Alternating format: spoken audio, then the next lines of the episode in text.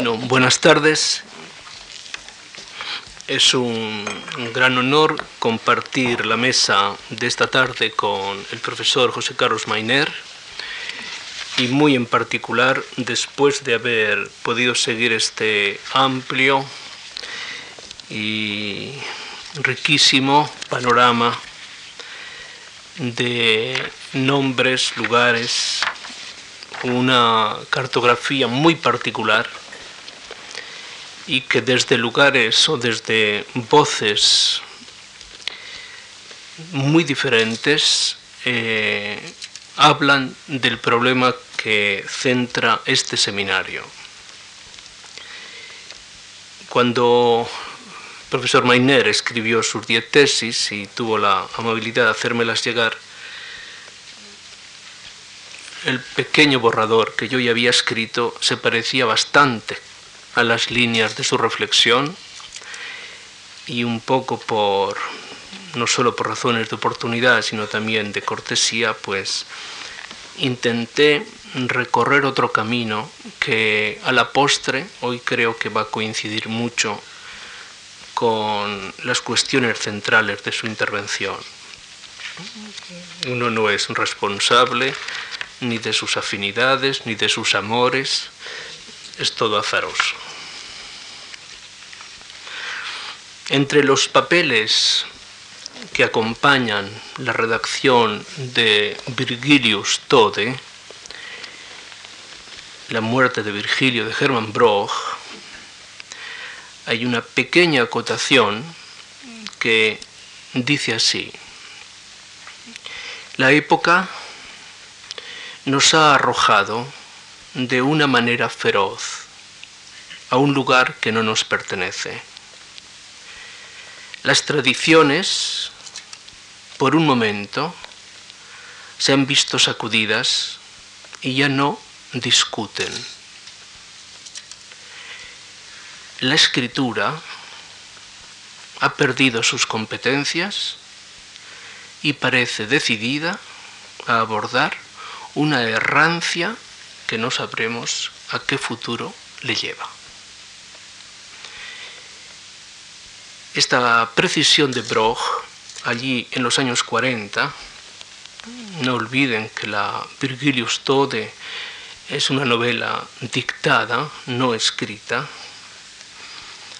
dictada además desde una situación muy dramática, que no comentaré y que pueden imaginar, ese inmediato final de la Segunda Guerra, hacía que Broch percibiera muy cerca de lo que fue su generación como los llamados lugares seguros.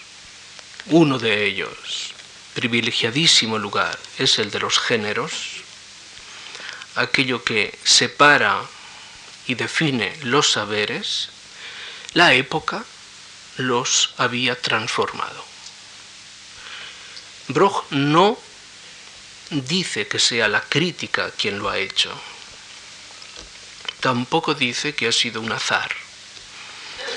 Sitúa la época como responsable de esa gran tergiversación, de esa gran metamorfosis y por supuesto de esa gran errancia la escritura ha perdido sus competencias y parece hacerse cargo de estar destinada a una errancia.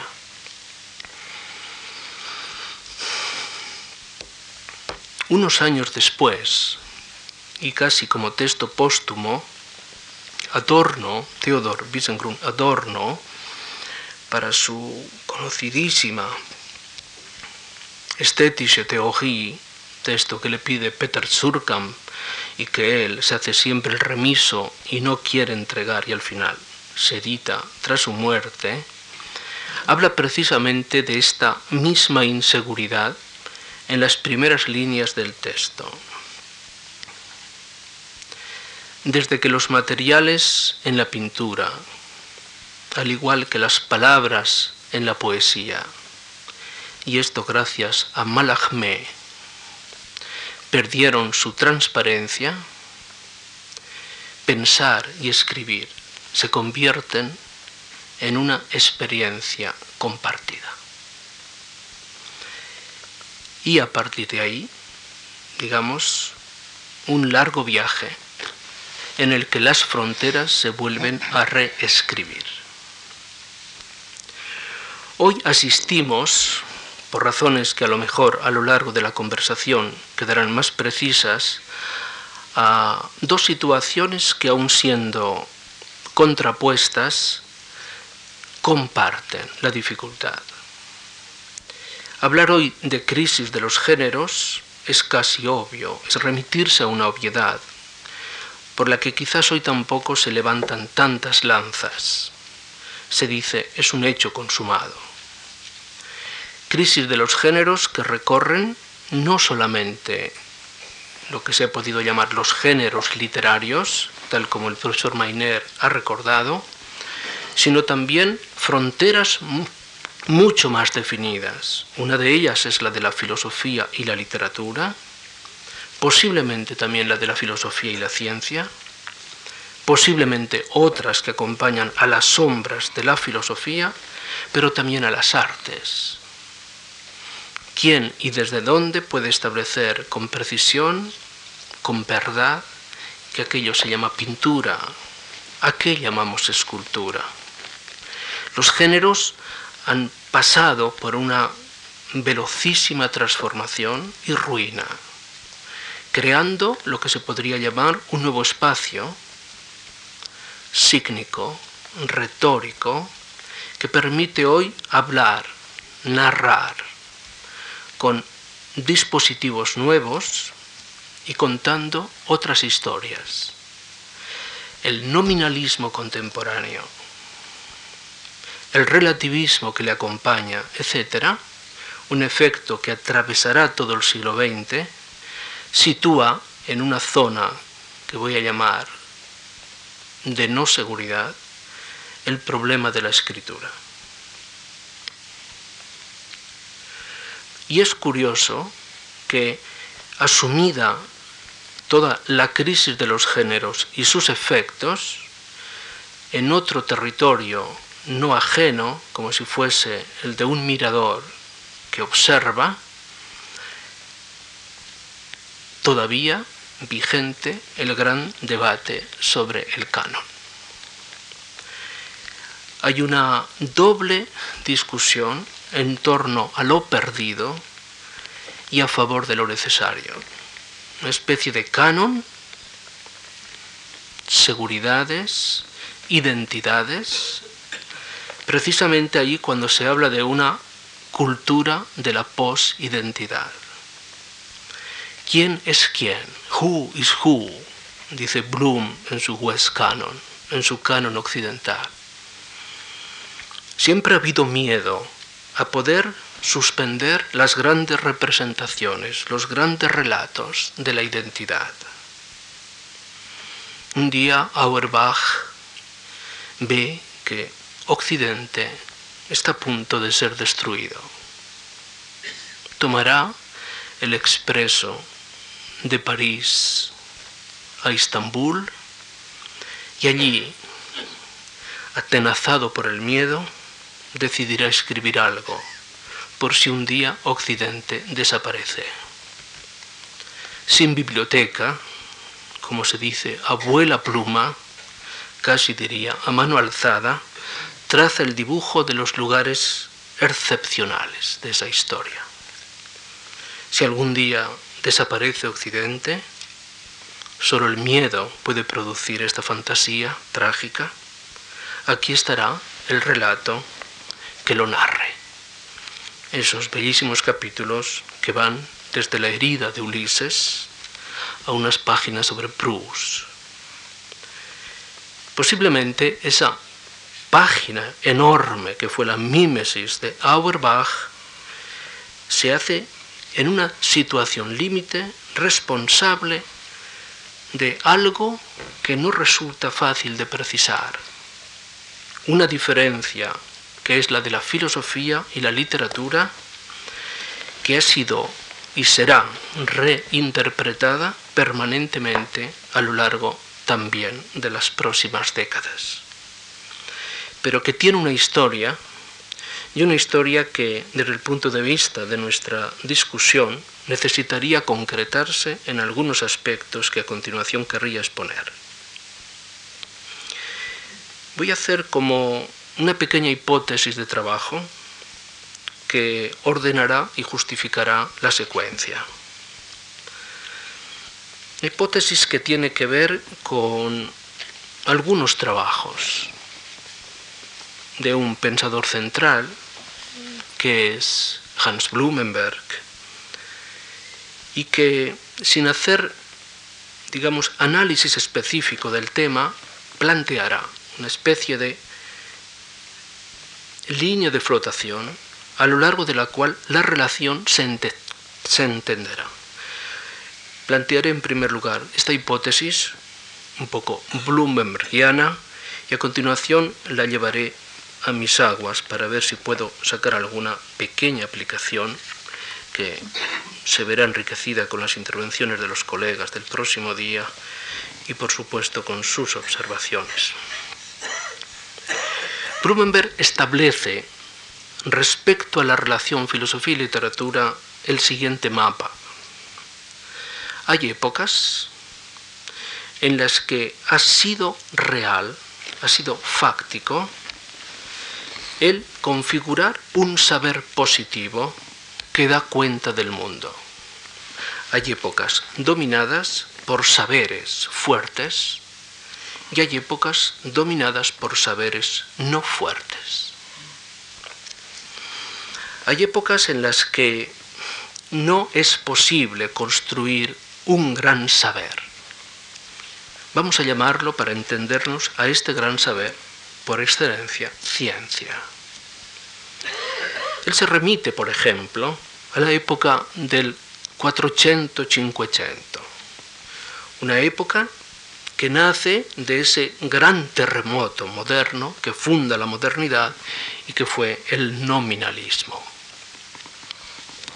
Aquel grito de guerra que fue el nomina sunt del Ockham abre una brecha enorme en el territorio de las seguridades medievales, regidas, según Foucault, por el sistema de las semejanzas. Las cosas y las ideas divinas, Plotino o Agustinus de por medio, se correspondían. Y la lectura, la exégesis, buscaba precisamente establecer la semejanza, similitud. Ockham establece la primera gran duda sobre ese territorio de semejanzas abriendo una crisis que llega fundamentalmente a toda la gran tradición del escepticismo moderno. Todavía resuena, y con qué fuerza, ese grito de uno de los personajes de Shakespeare cuando dice, What is a name? ¿Qué es un nombre? ¿Qué quiere decir un nombre? No por barroco, sino por escéptico. Y por escéptico moderno, le lleva a la discusión sobre las seguridades que un saber determinado ofrece, resolviendo, entre comillas, la línea de incerteza o de sombra que la experiencia cultural iba dibujando. Esta referencia al nominalismo por parte de Blumenberg le permite establecer como un gran mapa de asuntos en el que por primera vez, al igual que en la época helenística, filosofía y literatura comparten la mesa. Un largo viaje, lleno de incertezas, pero llena también de trouvé, de oportunidades. Es el momento en el que el discurso habla de las cosas desde la inseguridad de lo no sabido y es como si en ese gran territorio ninguno de los saberes estuviese en condiciones de imponerse como hegemónico sobre los otros. Es el tiempo de la hermenéutica como forma de experiencia, como forma de discernimiento. ¿Con qué clave podría leerse un texto maravilloso como es el Momo de Alberti? Hace poco, con motivo de una visita a Salamanca, tuve la gran fortuna de saber que del Momo de León Battista Alberti hay una edición castellana, traducción de 1574. Porque Alberti, matemático, teólogo, filósofo, arquitecto, tratadista de la pintura, está en condiciones de inventar un personaje, mago, príncipe, fantasioso, que inventa mundos, conoce estrellas y decide sobre las suertes. ¿Quién le da esa potencia? ¿Cómo es posible, mejor dicho, no quién le da, sino cómo es posible como figura? Un momo que está en el umbral de lo visible, como la Minerva del Batistero de Firenze, a la que precisamente Alberti le abre tanto, tanto los ojos para ver el futuro que ya no podrá volverlos a cerrar más y se queda expectante.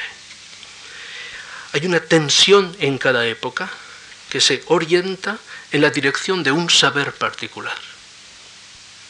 Y hay épocas que multiplica sus estrategias, sus saberes, sin establecer hegemonías cuántas dudas, cuántas impresiones depositadas en los S de Montaigne. Ese texto que para Starobinsky ha quedado casi casi olvidado porque contaminaba las seguridades de otros tiempos. El Momo de Alberti, los S de Montaigne, posiblemente los sonetos, las rime del último Michelangelo, Buonarroti, estarían en ese umbral de quienes no saben confiar la experiencia a un lugar protegido de la escritura, sino que éstas, oscilando, van arrastrando particulares momentos de la experiencia hacia aquello que se podría decir un lugar seguro. Nunca he sabido por qué fue expulsada la tradición del, escepticismo moderno. ¿Por qué el pirronismo? ¿Por qué Sánchez? ¿Por qué incluso más tarde Molinos? ¿Por qué han quedado expulsados de la tradición moderna? ¿Y por qué nos han acostumbrado a contar la historia a leer la historia siguiendo los lugares seguros, los lugares absolutos, de los que caminan en la dirección de los Kepler, los Copérnico, los Galileo, pero también los Descartes, posiblemente al final Hume, Kant.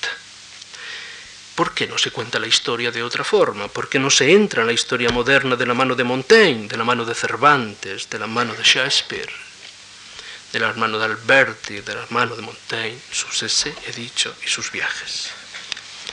En momento determinado, en esa especie de gran mapa donde los saberes se comparten y la escritura no tiene un centro, aparece una, Bloom llama a las zonas en crisis dominadas por un síndrome de anxiety, aparece una ansiedad una ansiedad que tiene que ver con la economía de la verdad y sobre todo con la necesidad de la certeza. ¿Por qué en ese mundo no cristalizado, sino en movimiento de pequeños gestos, de pequeñas escrituras, de voces, ¿por qué en ese momento aparece la necesidad de un programa cuyo objeto es instituir un modelo de saber, que al final se convertirá no solo en hegemónico, sino de referencia obligada epistemológicamente hablando, no solo para los otros saberes que se llaman ciencias, sino también y, por supuesto, para la filosofía. Ese largo viaje que va a Copérnico, que llega a Galileo, que por supuesto tiene la dramaturgia específica del discurso de Descartes, pasa fundamentalmente por un proceso que el mismo Blumenberg describe como si en ese enorme hojaldre renacentista una mano de hierro cayera con todo su poder, dejara su huella y estableciese por primera vez un juicio sumario sobre qué era verdadero y qué era falso. Lo que caía bajo la huella de aquella mano pasaba a ser verdad y aquello que quedaba en los intersticios de aquella mano poderosa podía ser lo otro, o si quieren, zona de resistencia. Una bellísima historia, que ya no voy ahora a comentar, contará que precisamente aquellas formas intersticiales que la mano fuerte de los saberes seguros dejan, se convertirán, alguien ha dicho, en jardines secretos, en el que irán fermentando con tiempo lento las grandes metáforas del romanticismo. Habría que ver esa relación bellísima entre la historia de la gran mística alemana que se lleva como fardo secreto todas esas ocurrencias, hasta ese momento feliz en el que en logos poéticos del romanticismo las recupera, construyendo con ellas una especie de nuevo jardín moderno. Es ahí donde los géneros comienzan a organizarse. Es ahí donde los saberes comienzan a decidirse. Esa época podría entenderse como un profundo programa de semantización, de ponerle nombre a las cosas, de decir lo que son las cosas, de anular la zona de sombra. ¿Será o no será? ¿Será sombra o será un ciudadano? Dice Descartes, todavía asomado a su ventana en la campaña alemana. ¿Será o no será? Esa ansiedad por conseguir un principio de verdad establecerá toda una nueva economía de la cultura que a cualquier precio establecerá los dentros y los afueras, lo incluido y lo excluido. Solo hay una pequeña historia loca, folle histoire, que es indiscutible indiscutiblemente la Praga de Rodolfo II,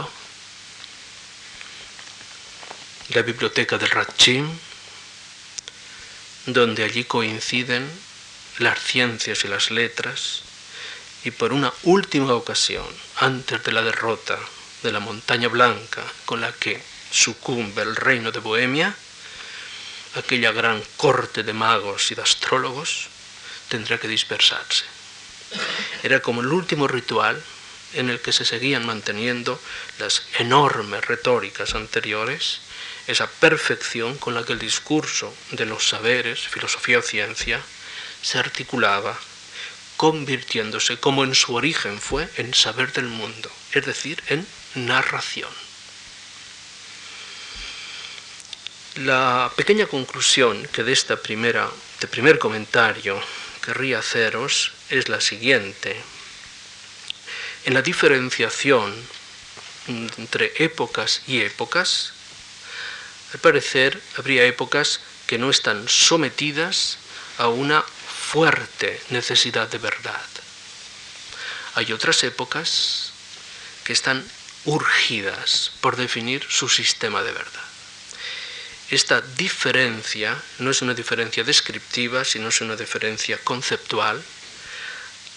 Permite pensar cómo la relación filosofía y literatura en la época moderna, hasta ese momento en el que Broch en su Virgilius Tode habla la época, nos ha arrojado y la escritura ha aceptado su errancia, veremos cómo en ese proceso se podría decir que aquellos momentos no dominados por una fuerte voluntad de verdad relativizan los espacios de la escritura posibilitando una oscilación entre los diferentes géneros y haciendo fértiles sus fronteras o sus diferencias.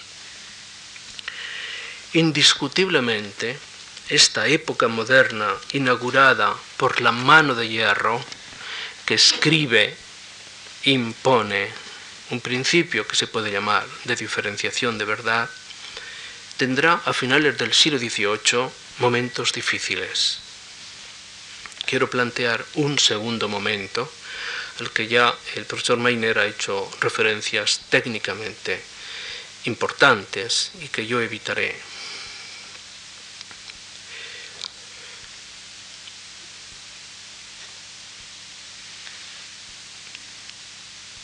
la herencia newtoniana pasó a ser el referente paradigmático para todo saber a principios del siglo XVIII. La Optique de Newton se escribe en 1704, un libro del Newton maduro, donde los usos a lo que podríamos llamar una teoría de la visión eran deducidos de unas axiomáticas que ya habían sido más que probadas. El texto de Newton, sabéis, estará siempre sobre la mesa del Goethe, de la Farbenlehre, siendo un texto que podemos decir que lo llega a entusiasmar. Al mismo tiempo, unas derivaciones que tuvieron como escenario las escuelas de los Hume, de los Locke, de los Shaftesbury, de los llamaremos iluministas británicos, más que sensistas o empiristas, son iluministas avant la lettre, planteaban otros problemas que van a tener a la larga un efecto tremendamente activo. Y lo que plantean ellos es justamente cómo, qué verdad, qué verdad le corresponde a las sensaciones. ¿Qué seguridad produce este tacto? Hay una nueva forma de querer salvar, es decir, de querer aplicar la seguridad de la ciencia a los otros saberes. Se trata de establecer como una especie de método de la certeza, aplicado a las formas de la cultura. No nos olvidemos que son los filósofos de la primera gran cultura burguesa, que nace de la revolución de Cromwell y que busca tener sus gustos, pero también sus seguridades. Su vademecum, su forma de caminar, de entender, de mirar las cosas. Posiblemente uno de los lugares más dramáticos de esa literatura es el final del Treatise de Hume, cuando Hume dice, al final, a pesar de todo, estamos todos arrojados a la incerteza a la incerteza, a pesar de todo. Pero aparece un territorio nuevo que se va a llamar pre-filosófico y que aparece en un umbral de grandísima fecundidad.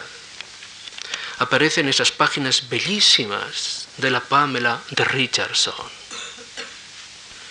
Cuando Pamela, posiblemente la primera heroína romántica, una tarde se distrae acostumbrada a contar la coloratura de los paisajes en sus llamados walking, morning walk, de sus paisajes o de sus paseos matinales, se equivoca y descubre que también hay un paisaje interior.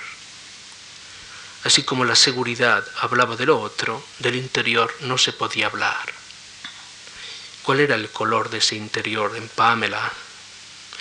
Hoy ha sido estudiado la recepción de Richardson, el autor de Pamela, en Europa es formidable. El autor preferido de Rousseau, pero también el autor preferido de Goethe antes del Werther. ¿Por qué Richardson establecerá esa tensión entre interior y exterior? Es como si de la zona luminosa se recuperase la zona oscura. ¿Y qué pasa? ¿Qué verdad le corresponde dirá más todavía el Werther aquello de y tienen derecho los sentimientos. Porque este atrevimiento, este salto moral a una zona tan insegura como es la moral, y tienen derecho los sentimientos. El amor por Charlotte es legítimo o ilegítimo. ¿Quién decide la verdad de este experimento? Posiblemente esta zona de colores, los retratos de Gainsborough, los relatos de Pamela, las promenades de Rousseau, van contando una especie de zona afuera en el que la sombra va llamando a la luz y estableciendo, si posible, un diálogo con ella. La ciencia ha producido una clarté. Y Barthes, el Holland abusando quizás de su propia retórica, dirá, ningún cuadro del 18 es más bello que una lámina de la enciclopedia. Todo es el perfil exacto de las cosas. Yo no estoy nada de acuerdo con lo que dice Barthes. A mí me parecen más bellos los cuadros de Gainsborough de la sala 32 de la National. Sin embargo, él dice, no, desde el punto de vista del concepto, el mejor cuadro es el más verdadero. ¿Por qué es el más verdadero? ¿Qué tiene que ver el arte con la verdad? En ese momento, la lettre Sur les aveugles de Diderot ya había planteado las incompetencias entre la verdad y la visión. Un ciego podrá ser excelente matemático, pero nunca podrá ser naturalista. Nunca podrá ser botanista. Ese mundo de la visión guía, también a ciegas, un orden de cosas, como los dibujos de Linneo cuando visita el polo. Hay un largo viaje de circunstancias, pero ha aparecido esa zona de sombras. Zona de sombras que progresará sucesivamente. Citaste a Herder como uno de los lugares fundamentales y que al final va a ir teniendo como razones añadidas o materiales nuevos algún problema que voy inmediatamente a contar. Y me refiero fundamentalmente a la gran importancia que tiene el romanticismo para volver a plantear la cuestión que desde el punto de vista de la sociología del saber el Renacimiento ya había planteado. Si tiene para nosotros fascinación hoy toda esa época del 480, es precisamente porque desde el punto de vista de una sociología del saber es muy próxima a la nuestra. Esa dificultad para establecer un saber hegemónico respecto a los otros. Y en el interim una flotación, una errancia entre los saberes que abunda y da alas al relativismo cultural, que es uno, me parece, de los presupuestos de nuestra cultura contemporánea. El romanticismo establece como experimento algo mucho más radical de lo que las sensaciones de Pamela los retratos de Gainsborough o las dudas morales del Werther habían planteado, o las promenades de, de Rousseau. ¿Qué plantea?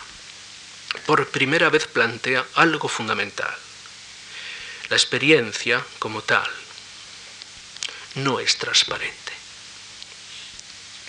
Y ninguna forma es su medida. Esta ecuación que el clasicismo había impuesto de correspondencias exactas entre el sistema del mundo y el sistema del lenguaje, por primera vez es interpelada. La experiencia es algo que tiene una ley oscura. Esta idea de ley oscura que sabéis es uno de los caballos de Troya que introduce Proust en la reflexión moral contemporánea. La experiencia está dominada por esa especie de zona dividida, noche y día, Moby Dick, en la que ningún discurso es capaz de plantear. Kierkegaard, unos años más tarde, el año 54, ya cercano a su muerte, dirá aquello que todo el drama moderno, esto es una idea que le encantaba a Simmel, que todo el drama moderno es la dificultad de darle una forma a la experiencia. La clarté clásica se va haciendo no transparente. Va entrando el discurso de lo opaco. Freud dirá de lo insatisfecho, de lo extrañado, de lo escindido, de la negatividad. Los poetas invocarán, nombrarán ese territorio. Posiblemente Kant lo intenta, pero la teoría de la experiencia de Kant se quedó pequeña muy pronto. El primer capítulo de la fenomenología, Hegel está dedicado precisamente a buscar cuáles son sus límites. Fichte invocará un ich, un yo absoluto que trasciende el pacatismo de Kant. Hay que plantear otra cosa, quizá más original, frente al Kant conservador, por decirlo así.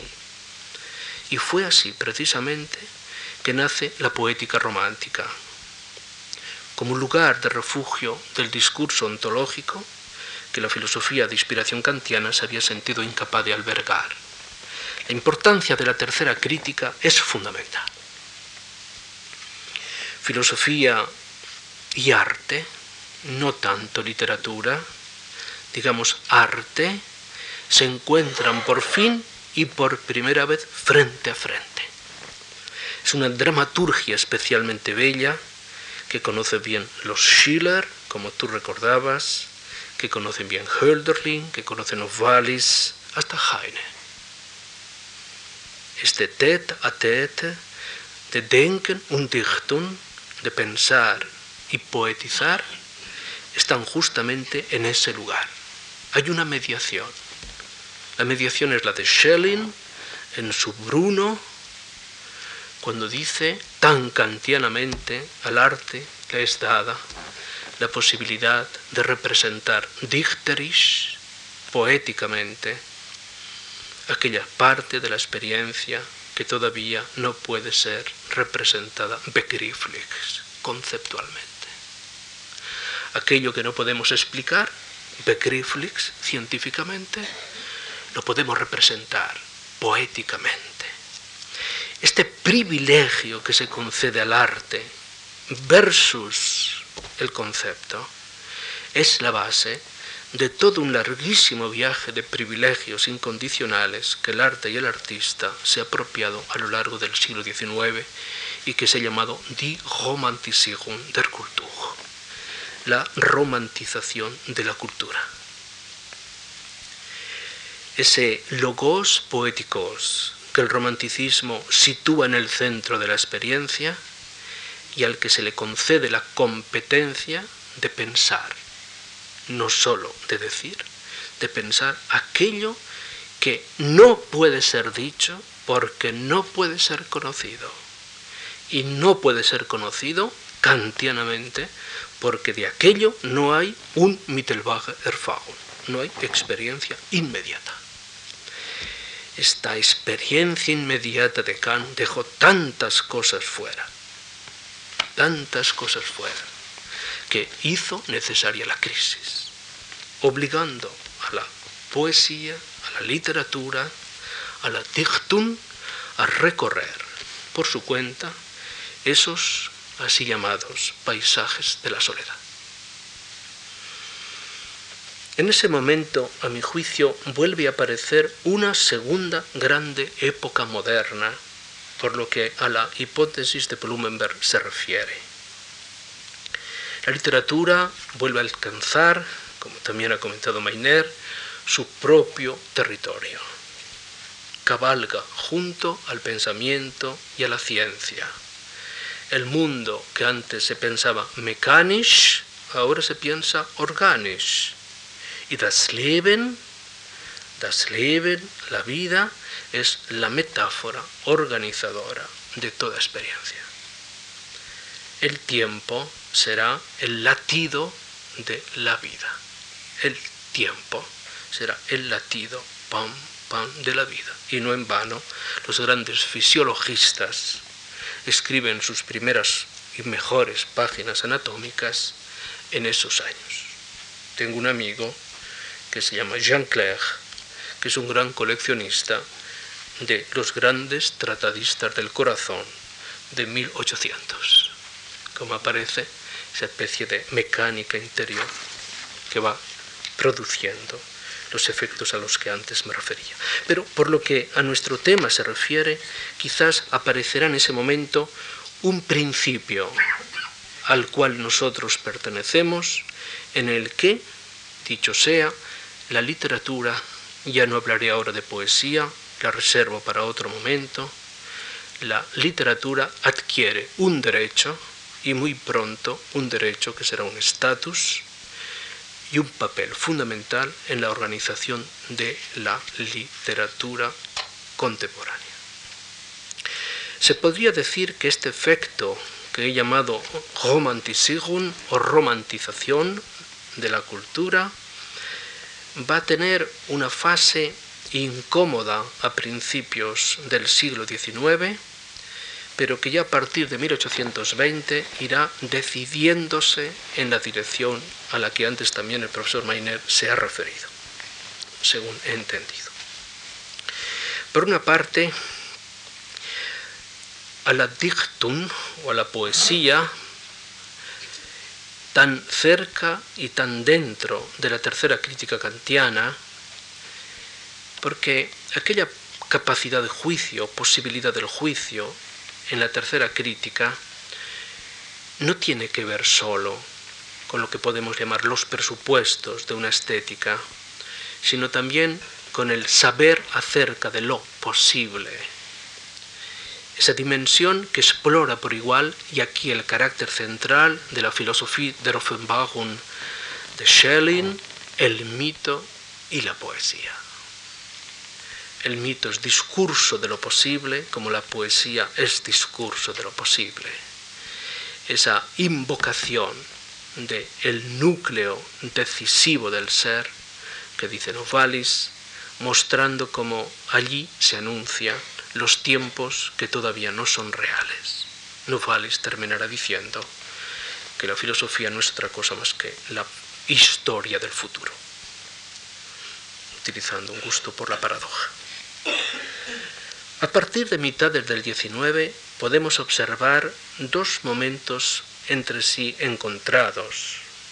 Por una parte, se observa la necesidad de restaurar de alguna forma el principio de un saber que dé cuenta kantianamente de los hechos del mundo y en el famoso prologue de una Philosophie positive, el texto de Auguste Comte, que todos hemos leído tantas veces, en el mismo preface, él dirá, Je suis un kantien, yo soy un kantiano. Esa necesidad de recuperar el principio de verdad no consigue sus efectos. La historia del saber en el siglo XIX producirá diversificaciones difíciles de resolver, precisamente porque el modelo hegemónico del mecanicismo clásico newtoniano se había visto interpelado y de forma directa por los grandes discursos orgánicos, biológicos, que ha estudiado Canguilhem, las primeras hipótesis sobre la historia de la vida. Aquello que parece como dinámico y que tendrá como lugar de cita final a Charles Darwin el año 57. Allí la vida comenzaba a mostrar su historia, como al mismo tiempo otras historias comenzaban a tener presencia, comenzaban a tener, pedían su narrador. A la crisis romántica y al surgir del realismo del siglo XIX, también le acompaña en el campo de la literatura un cambio de estrategia narrativa.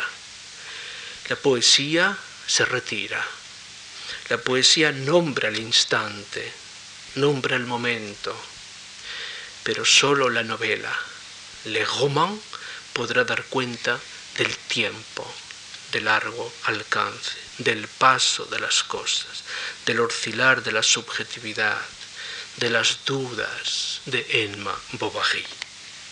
Flaubert, Balzac, Dickens, Tolstoy.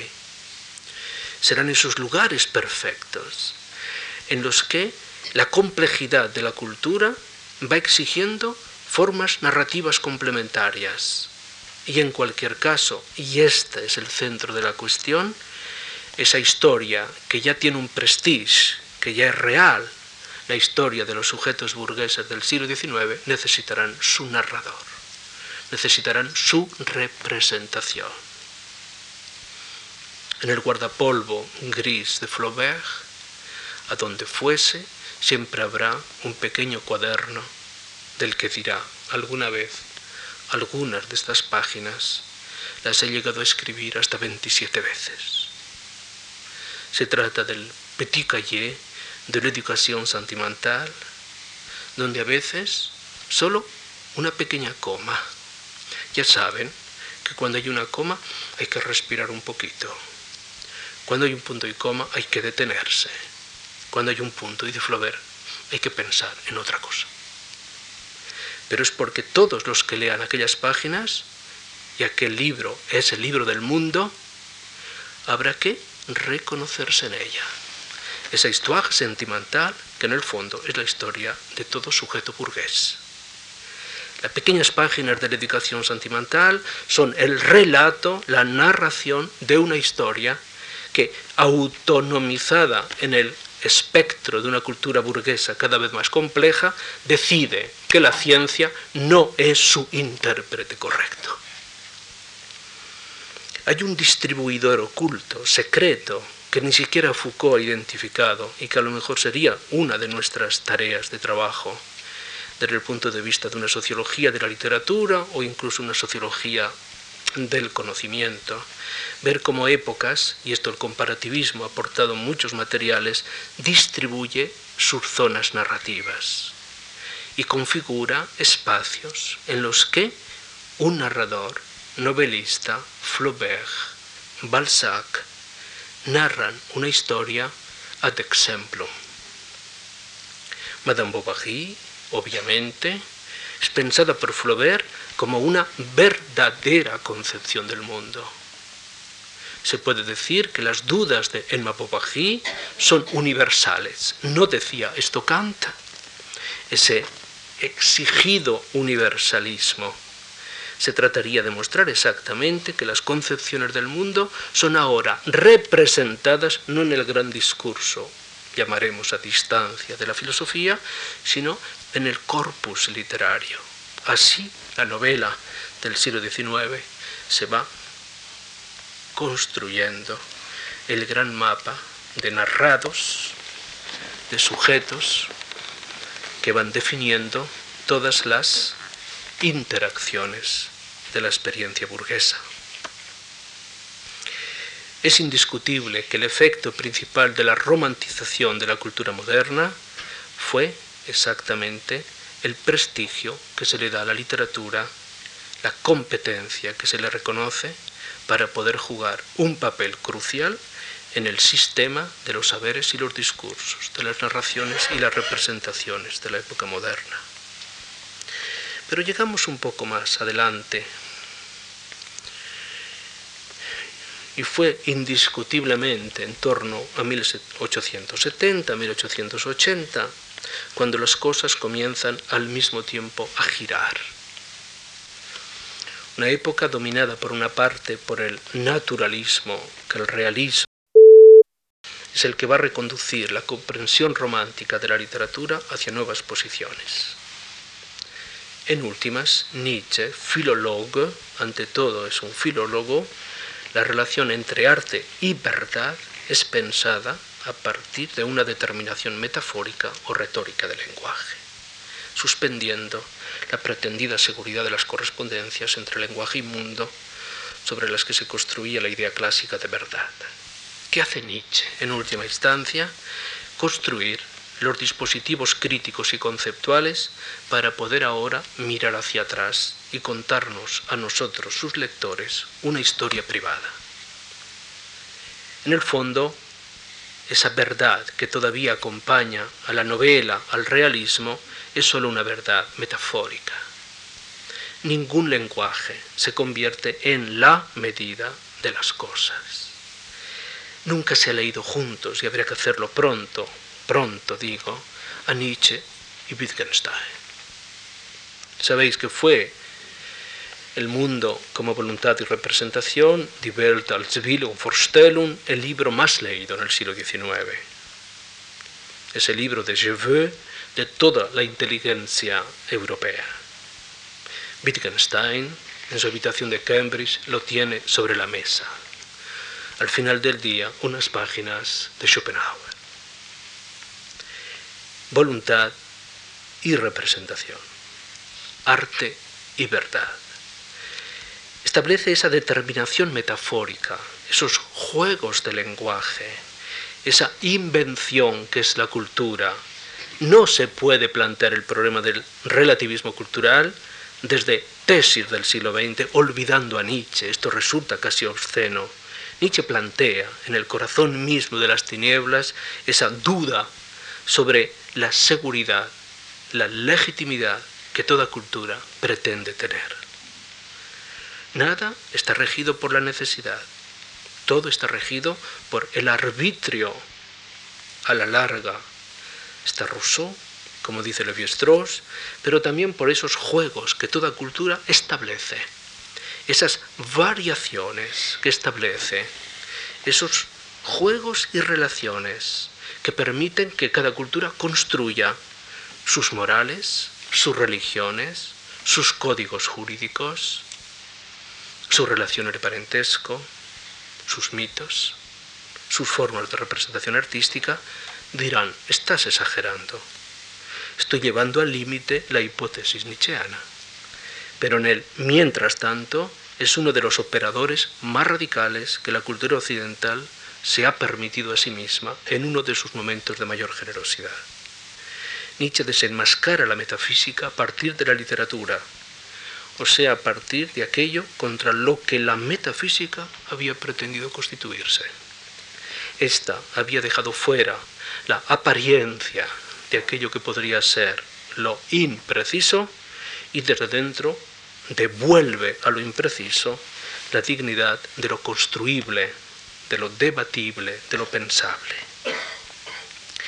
Este efecto de Nietzsche abre un experimento que llega directamente hasta nosotros. Debo terminar por razones de tiempo y que establecerá dos espacios que a mi juicio también ya han sido indicados por mi amigo Mainer y que querría recorrer un poco velozmente antes de terminar.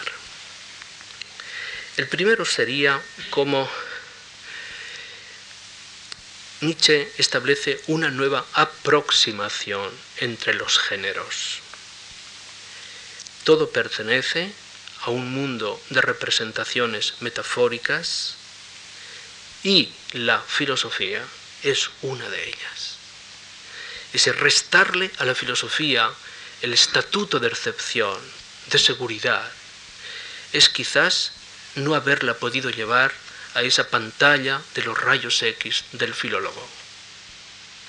Las retóricas, cuánto supuesto detrás, pero si relativizamos el supuesto, ¿qué pasa con el bellísimo texto de Mach, hablando del principio de relatividad, cuando ya sabe las consecuencias de la crisis, de la, del determinismo que todo el mecanicismo clásico impuso en la cultura moderna? ¿Qué pasa con todo ese lenguaje de los supuestos? ¿Qué hacer con los supuestos que sirven de referente positivo a todo saber filosófico? También la filosofía es un juego. Un juego que inventa, que construye, llevando al experimento filosófico a una especie de, iba a decir, de lugar en desequilibrio que mira hacia atrás y que mira hacia adelante. Tiene algo de proyectivo y tiene algo de lector de historias el de Te Fabula Narratur, con el que se comenta la Gaya Ciencia en uno de sus textos póstumos, volverá a contar precisamente una historia que por razones de prejuicio no citamos nunca en nuestros discursos. Es posible ese momento en el que la escritura filosófica tiene uno de sus momentos de mayor interpelación es muy curioso que algunos de los notables filósofos posanalíticos, pienso en Rorty, no hayan tenido inconveniente en volver a leer a Nietzsche. O filósofos de indiscutible garantía y de grandísima competencia argumentativa, como puede ser Jacques Derrida, hayan vuelto a Nietzsche también, y por muchos motivos. Y por otras razones posiblemente. Pero era una confesión de el viejo Gadamer, que he frecuentado tantos años, que dice que después de 30 años de visitar cada 15 días a Heidegger, en su Hütte de Tonnenbaum, de aquella mesa que servía de estudio, de escritorio, de comedor, durante aquellos 30 años, el único libro que no desapareció, que siempre estuvo, fueron los tres volúmenes de la edición Schlechter de las Nietzsche's-Werke, de las obras de Nietzsche. Nietzsche impacta y sobre todo resitúa la problemática de una sociología del conocimiento cuyas consecuencias todavía no hemos sacado. Y yo no seré el encargado de hacerlo, sino simplemente de observarlo. El efecto Nietzsche, o la sombra Nietzsche, fue muy larga por lo que se refiere a la relación literatura y filosofía. Y si el 19 vivió de sus grandes relatos, que fueron sus grandes novelas, así como la literatura romántica vivió fundamentalmente de sus grandes poetas, de aquel énfasis de logos poéticos, capaz de nombrar el absoluto como lugar de lo posible, no como lugar de lo real. La negatividad que se escribe en toda tradición romántica solo plantea el absoluto como negatividad. La tradición nietzscheana abrirá con fortuna inmensa el gran proyecto del ensayismo.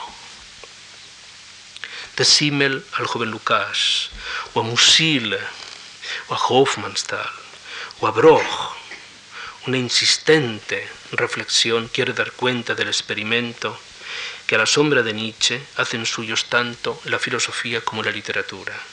Ese vagabundeo del significado, para utilizar una feliz expresión de Harold Bloom, remite a una errancia entre la forma y la superación irónica, entre lo que llama, llamaba forma como destino y la poría de una forma como totalidad independiente.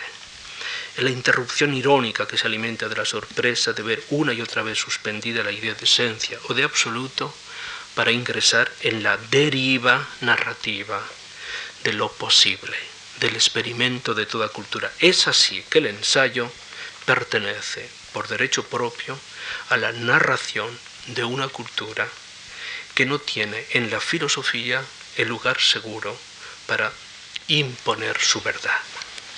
Ha dicho Rorty que, por una parte, la filosofía contemporánea solo tiene dos opciones, una convertirse en sintaxis de la ciencia y otra en convertirse en narración. Yo comparto. Y así son las cosas una gran tradición analítica ha hecho que la filosofía se sume a lo que puede llamarse Rorty reduce la problemática de infinitum a sintaxis de la ciencia. Por otra parte, la filosofía, en una cultura dominada por el relativismo cultural al que antes me refería, plantea en una tradición nietzscheana un experimento abierto que hace cada vez más radical el problema del lenguaje. Hace un año se cumplía el centenario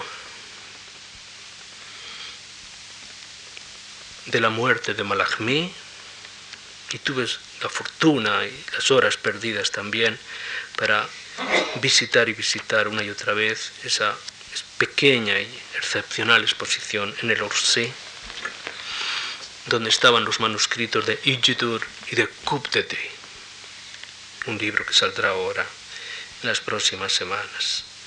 ¿Por qué aquella tachar y tachar y tachar las palabras? Porque cruzarlas? ¿Por qué negarlas? ¿Por qué, por qué ya no dicen? ¿Por qué? ¿Por qué Celan leyendo a Mallarmé? ¿O por qué Blanchot? ¿O por qué todos los grandes teóricos de la escritura han vuelto a plantear con vehemencia, con fuerza moral, lo que podríamos llamar desde Benjamin o desde Kafka la necesaria escritura? Una escritura que, como sabemos, ya retomo la pequeña cita del inicio del Virgilius Tode, sufre la gran presión de los acontecimientos de la época. Sobre la escritura no la decide el sujeto, sufre la impronta casi trágica de ese orden complejo en el que los saberes se distribuyen y cada uno vuelve a encontrar su lugar. On écrit toujours avec le désir, decía Barthes, se escribe siempre con el deseo, et moi, je n'en finis jamais de désirer. Y yo no he dejado nunca de desear. Posiblemente ese deseo, que siempre es el código de la ausencia y de la necesidad, obliga a que la escritura decida, a veces contra la tradición, o contra el canon, o contra el género, una aventura que una vez se hizo texto abierto como Momo, como Los S, otras veces se hizo impresiones, se hizo poesía en los momentos más intensos de la cultura moderna, recorrió las biografías burguesas y de las sociedades de aquella época, en el 19, se hace ensayo y se vuelve a hacer en un territorio muy particular donde la crisis de los géneros es solo un síntoma, un experimento donde ante todo una y otra seguirán contando esa zona de sombra de la experiencia. Muchas gracias.